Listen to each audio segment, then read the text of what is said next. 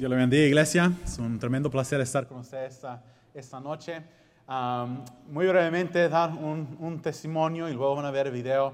Um, mi familia y yo tenemos ya 11 años de estar en campo misionero en Nicaragua. Estamos sirviendo en la ciudad de León, uh, una ciudad de 200 mil personas. Y por la gracia del Señor, el Señor nos ha permitido comenzar cuatro iglesias en estos 11 años y ahorita estamos con el propósito, el enfoque de un instituto bíblico, entrenando a otros para que también se establezca más iglesias en Nicaragua y donde el Señor guía a, los estudiantes, los graduados. Em, me gustaría compartir con ustedes ah, rápidamente algunas peticiones de oración.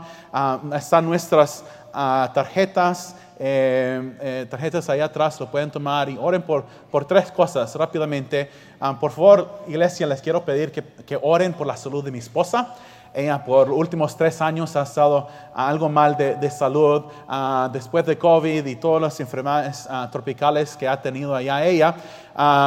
Eh, bueno, ha, ha, estado batallando con la salud. Oren que, que el Señor la recupere del todo y uh, que ella esté al 100. Ella es un, es un tremenda, tremendo clave en nuestro ministerio y también en nuestro hogar. Así que por favor oren por la salud de ella.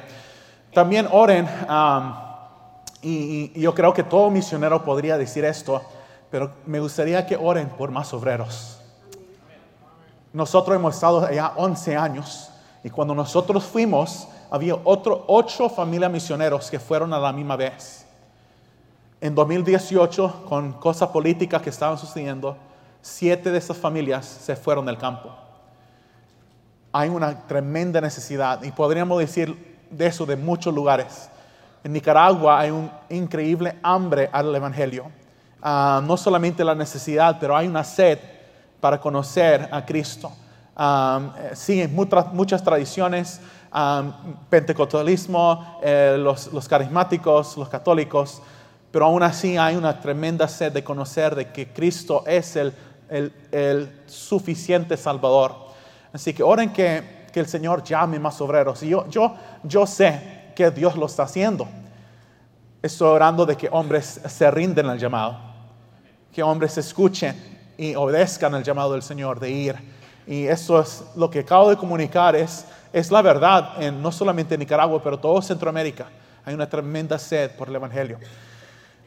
Tercero, deseo que, que, oren y ustedes como iglesia fueron herramienta tremenda en bendecirnos hace unos años uh, con uh, una, una, ofrenda especial para poder construir. Bueno, eh, hemos construido una parte y, ya lo estamos ocupando. El Señor está bendiciendo. La iglesia ha crecido en, en León y estamos a, al punto donde, bueno, queremos seguir ahora construyendo aulas de descommunical, espacio para discipulado, para, para seguir creciendo. En, en julio de este de este año tuvimos uh, una escuela bíblica de vacaciones donde tuvimos uh, casi 400 niños en nuestra escuela bíblica y uh, atendiéndolos y bueno, había en esa semana más de 100 niños que aceptaron a Cristo como Salvador.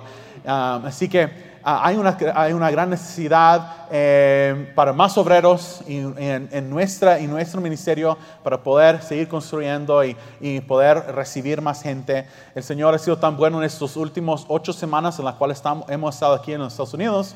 Ah, nosotros sin, ah, sin tener la intención de recoger fondos para un bus, en las iglesias en las cuales estábamos, uh, iglesias han dado para que nosotros compráramos bus y ya tenemos esos fondos. Así que, uh, primero Dios, en, en, um, en una semana regresamos a comprar un bus allá en Nicaragua, a traer la no, el 90% de nuestra iglesia viene en los recorridos. Así que transporte es bastante, uh, bastante importante, muy importante en nuestro ministerio. Iglesia, um, le quiero agradecer.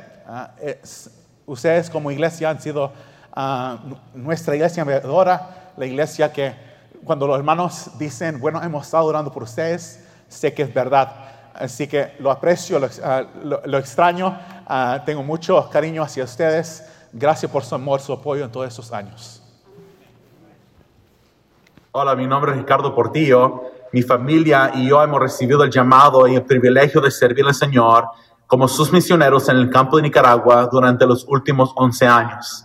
Estamos sirviendo en la segunda ciudad más grande del país, León, conocido por sus catedrales y universidades.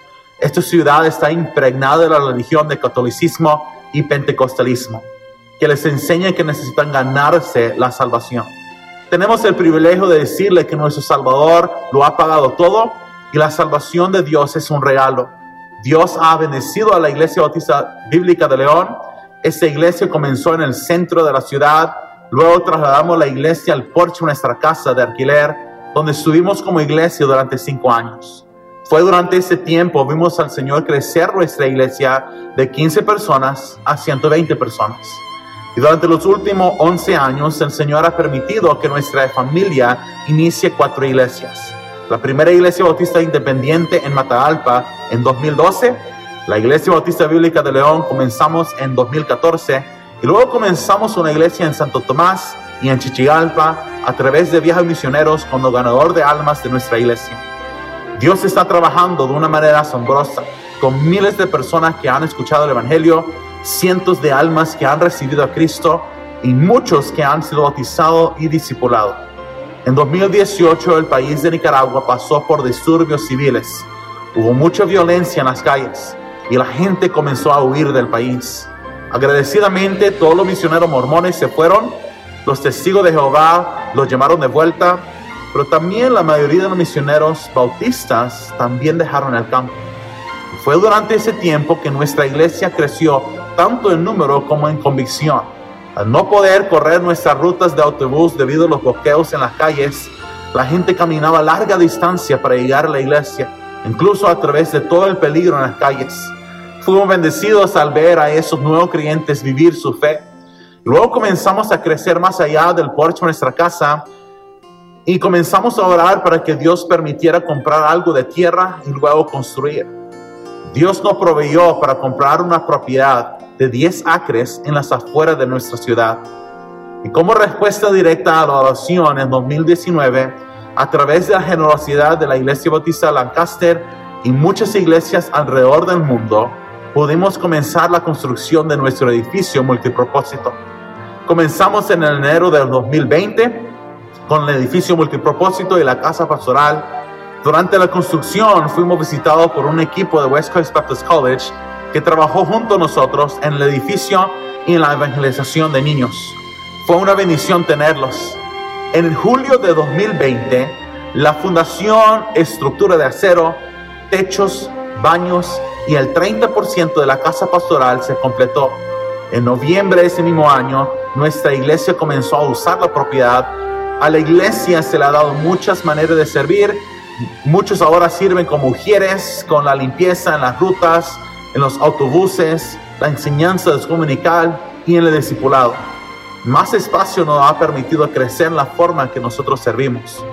En enero de 2021 continuamos con la construcción de una guardería y una sala para escuela dominical.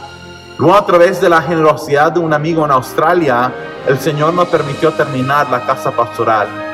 Hace dos años, ocho personas de nuestra iglesia se rindieron al ministerio.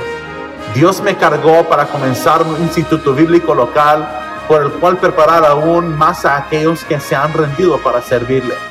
Actualmente hay 11 estudiantes entrenando en nuestro instituto bíblico. Como iglesia hemos estado muy enfocados en el discipulado. Actualmente hay un equipo de 27 discipuladores que están tomando nuevos conversos a través del programa de discipulado Continúe, entrenándolos para ganar almas, nutriéndolos en su vida cristiana.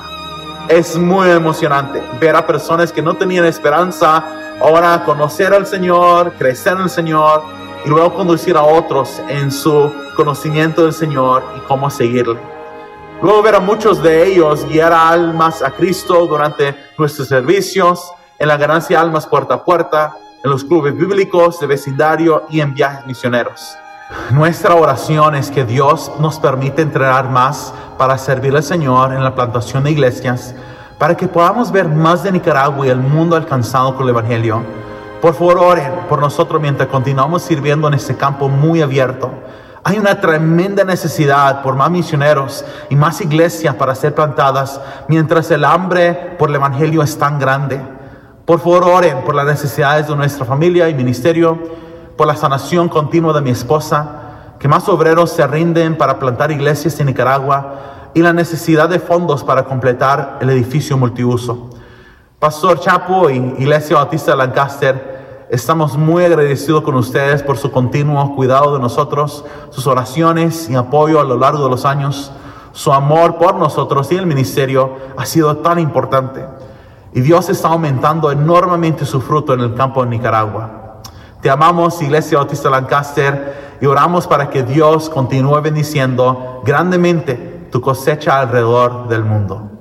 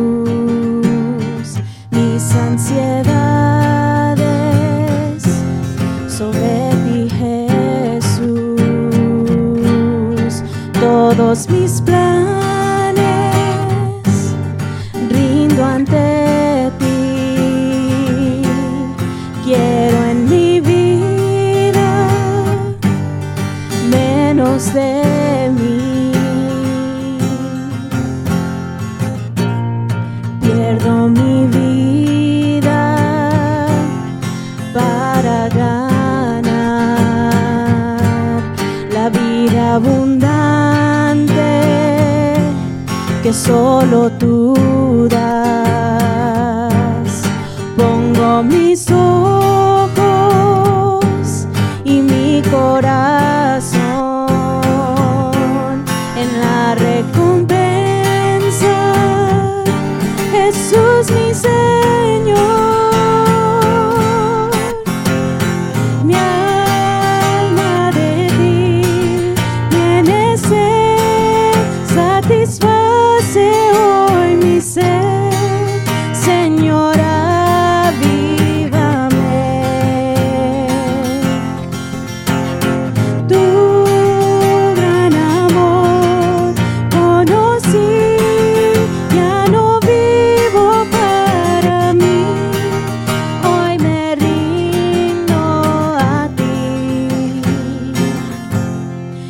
Llena mi mente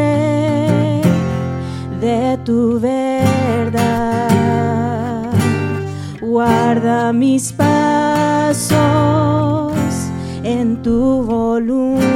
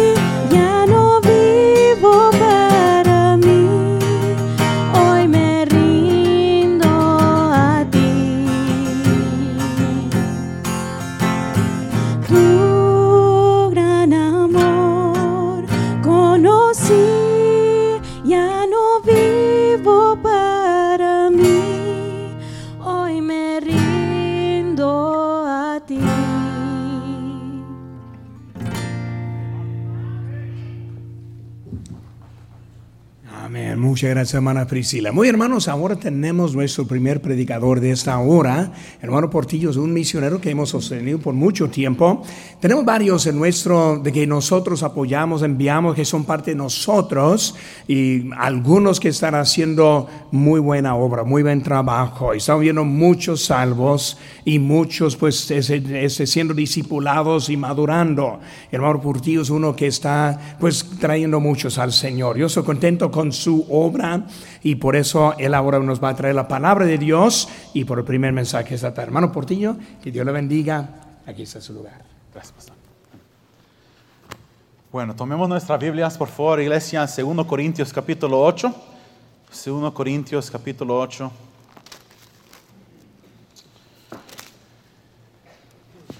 Y vamos a leer los primeros cinco versículos de 2 Corintios capítulo 8. Sígame ahí, por favor, con su vista. La Biblia dice, 2 Corintios 8, versículo 1. Así mismo, hermanos, os hacemos saber la gracia de Dios que, que se ha dado a las iglesias de Macedonia, que en grande prueba de tribulación, la abundancia de su gozo y su profunda pobreza abundaron en riquezas de su generosidad. Pues doy testimonio de que con gran agrado han dado conforme sus fuerzas y aún más allá de sus fuerzas pidiéndonos que con muchos ruegos que les concediésemos el privilegio de participar en este servicio para los santos. Y no como lo esperábamos, sino como así mismo se dieron primeramente al Señor y luego nosotros por la voluntad de Dios. Vamos a orar. Padre Santo, gracias Señor le doy por ese tiempo que nos permite abrir su palabra. Pido Señor que en, en los dos mensajes, Señor, que podemos venir, ah, Señor, con corazón abiertos, Señor, con eh, dóciles, sensibles, Señor, a que usted nos hable y que, Señor, que la respuesta a su, a su palabra, Señor, sea para su honra y su gloria. Señor, que te podamos honrar con cómo reaccionamos, cómo respondemos. Y todo, Señor, se lo pido en nombre de Cristo Jesús. Amén. Bueno, aquí en 2 Corintios capítulo 8, el apóstol Pablo está dando ah, unos consejos, está instruyendo a la iglesia en Corinto y lo está haciendo por medio de ejemplo. Ah, la iglesia en Corinto está, bueno, han, sido instruidos en el primer libro ah, acerca de, de, bueno, de su carnalidad, cómo ellos están viviendo. Y, bueno, el apóstol Pablo trató con el pecado que estaba en la iglesia y ahora en el segundo libro de Corinto le está enseñando cómo es que se vive la vida cristiana, cómo se manifiesta, cómo se ve la, la vida de un creyente. Y llegamos a 2 Corintios capítulo 8 y a esta iglesia que eh, está en, en una ciudad de mucho comercio, hay mucho movimiento en Corinto, pero también es una ciudad de mucha idolatría. Y le está enseñando a esta iglesia por medio de ejemplo, mostrando el ejemplo de los hermanos en Macedonia, qué es o cómo ellos pueden crecer eh, para la causa del Señor. Así que con este mismo ejemplo esta noche me, gustaría animarles con el ejemplo de los hermanos de Macedonia, cómo nosotros como iglesia esta noche podemos crecer en esta obra y podemos invertir mayormente en la, en la eternidad. En 2 Corintios capítulo 8 del 1 al 5 vemos que el apóstol Pablo ah, dice aquí en versículo 1, di- eh, perdón, versículo, eh, sí, di- versículo 1, dice, os ha- hacemos saber la gracia de Dios que se ha dado a las iglesias de Macedonia. Está diciendo, esta iglesia fue al- dado algo sobrenatural. Fueron dado gracia, algo, un poder, una fuerza, una capacidad, la cual no era natural, lo cual no era de su, de su deseo, pero la gracia de Dios sobre ellos se mostró con generosidad hacia la obra de Dios. La iglesia de Jerusalén estaba en necesidad.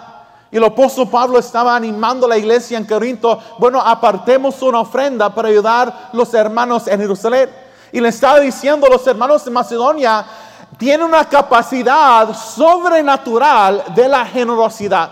Así que tres principios esta noche acerca de la generosidad, tres principios ah, bíblicos que el apóstol Pablo nos enseña de qué es la generosidad.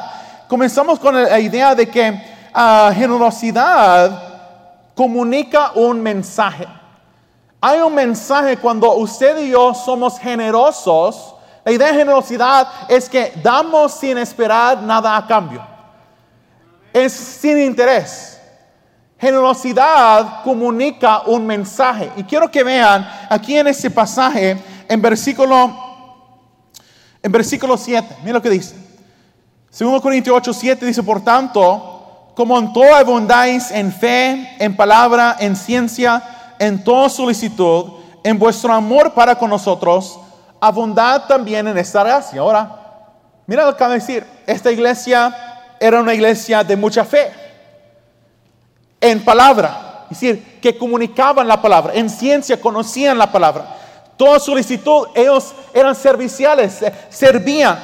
Y en vuestro amor para con nosotros, es decir, amaban a los ministros de la palabra.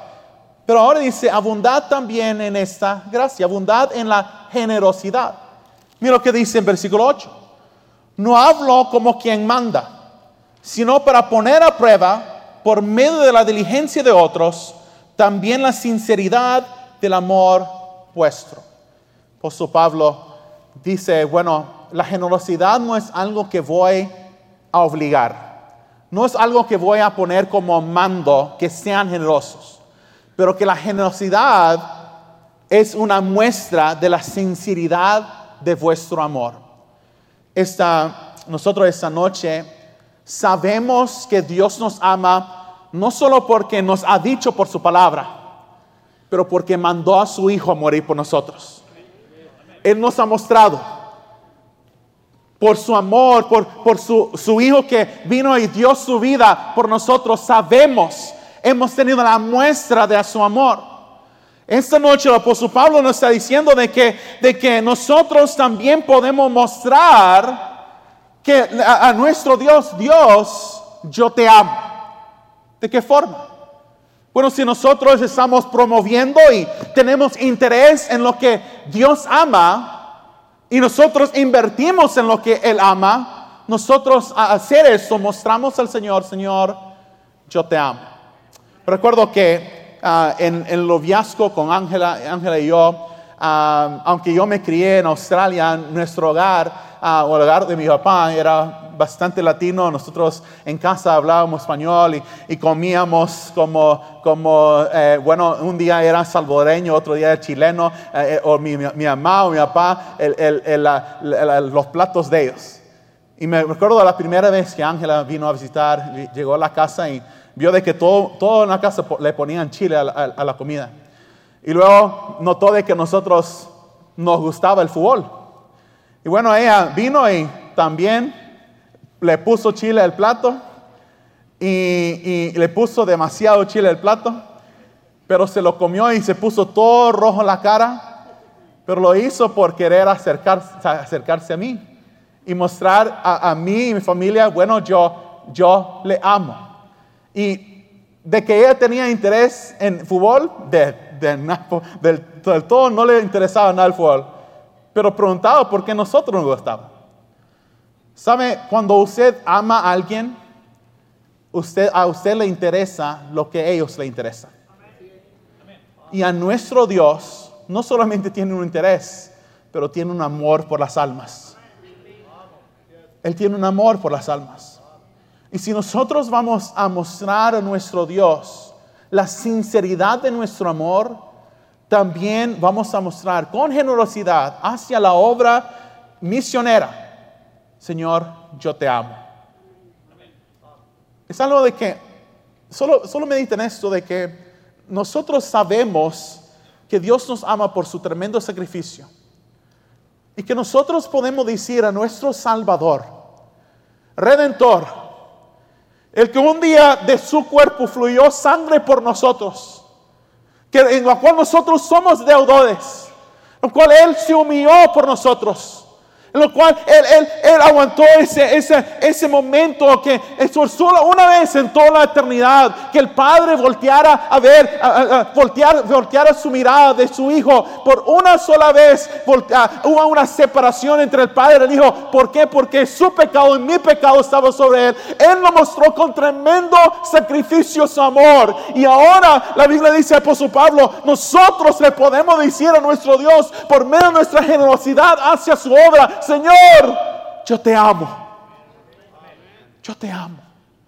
La generosidad comunica un mensaje.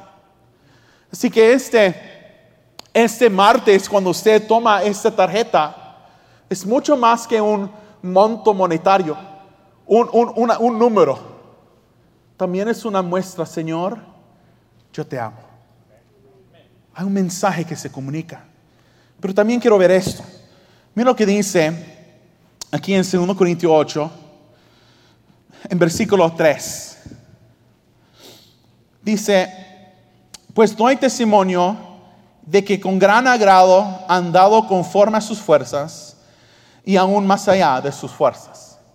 Hablando de los hermanos de Macedonia, dice, bueno, el ejemplo, lo que he visto de los hermanos allá, es que los hermanos han dado, dice, algunos conforme a sus fuerzas y aún más allá de sus fuerzas. Y si dieron lo que estaba en su capacidad, y luego otros daban aún más.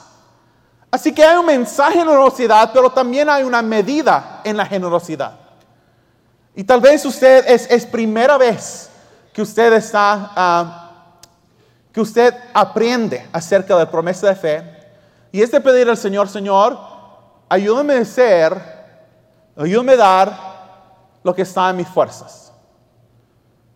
Pero si usted ya, ya lo ha hecho, y ha estado acá año tras año, todos los años, es pedir en- con, en- con fe en el Señor, Señor, ayúdame a hacer lo que está más allá de mis fuerzas.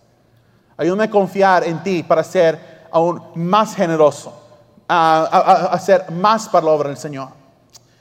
Mencioné esto esta, esta mañana y rápidamente quiero mencionar esto también con ustedes. Am, hermanos, esta tarjeta Aquí en la iglesia bautista Lancaster fue la primera vez que yo aprendí acerca de la promesa de fe.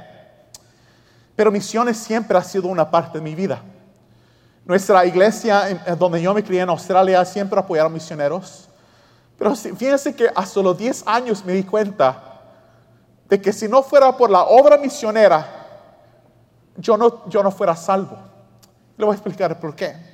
En 1962, una iglesia en Oklahoma City, en Oklahoma, envió misionero a Santa Lucía, San Salvador, a plantar iglesias. Ese hermano alcanzó un, un empresario llamado Alfonso Chacón y Alfonso tomó un, celo, un fervor por el evangelio y comenzó a, a predicarle a toda la gente en su empleado y, y- y alcanzó un conductor ahí que dijo, bueno, véngase, véngase, véngase a la iglesia. Al fin, con tanto insistir, este hombre llegó a la iglesia y después de varias visitas, el misionero luego le hizo seguimiento a este hombre que era drogadicto, un hombre que tremendo, ah, una, vida tremendamente desordenada, una vida que, bueno, ah, eh, su esposa casi nunca sabía dónde estaba, aun cuando se supone que estaba en la ciudad, con seis hijos en casa. Lo fue a, fue a predicar misionero dos veces en su casa, en la segunda vez. Este varón acepta a Cristo y ese hombre era mi abuelo.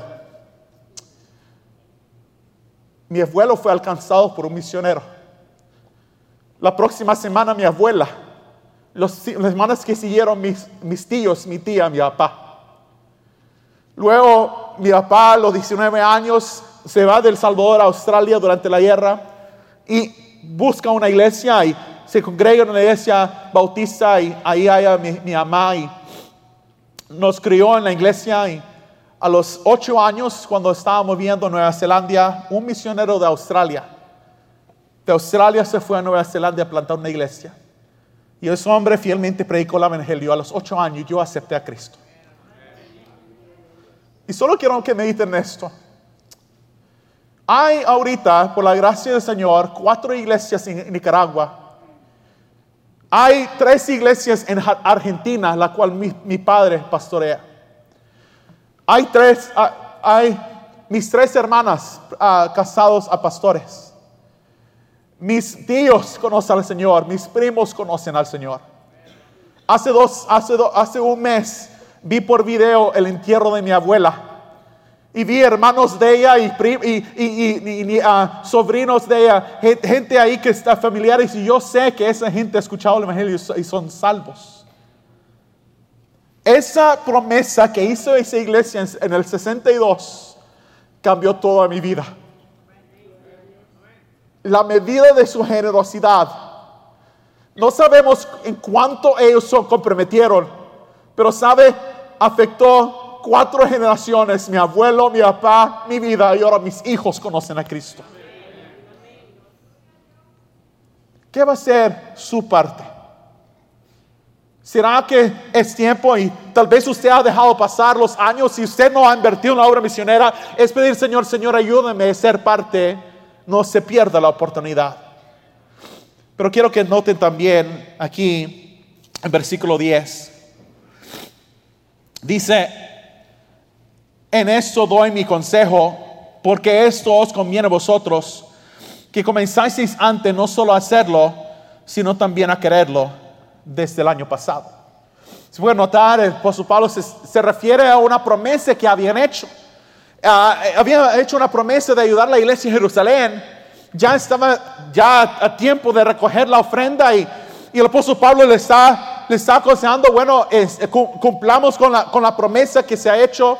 Noten eso de que una promesa y lo, que nosotros practicamos en hacer un compromiso, una promesa, no es invento nuestro. No es invento de la iglesia bautista ni de nuestro pastor. Es lo que la iglesia nueva testamentaria ya ah, practicaba. Hacían una promesa anual. Así que no solamente hay un mensaje en la generosidad y hay una medida de la generosidad, pero hay un método en la generosidad. Solo piensa en esto. Imagínense si pastor, nuestro pastor, no, no- nos fuera a, a- a guiar en que este martes nosotros vamos a dar toda la ofrenda misionera para el 2024 en una sola vez, este martes. No creo que podríamos dar lo que damos en todo el año en un solo servicio. Y el hecho que hacemos un compromiso anual es que podemos ir así, ah, podemos ir poco a poco, semana tras semana, mes tras mes.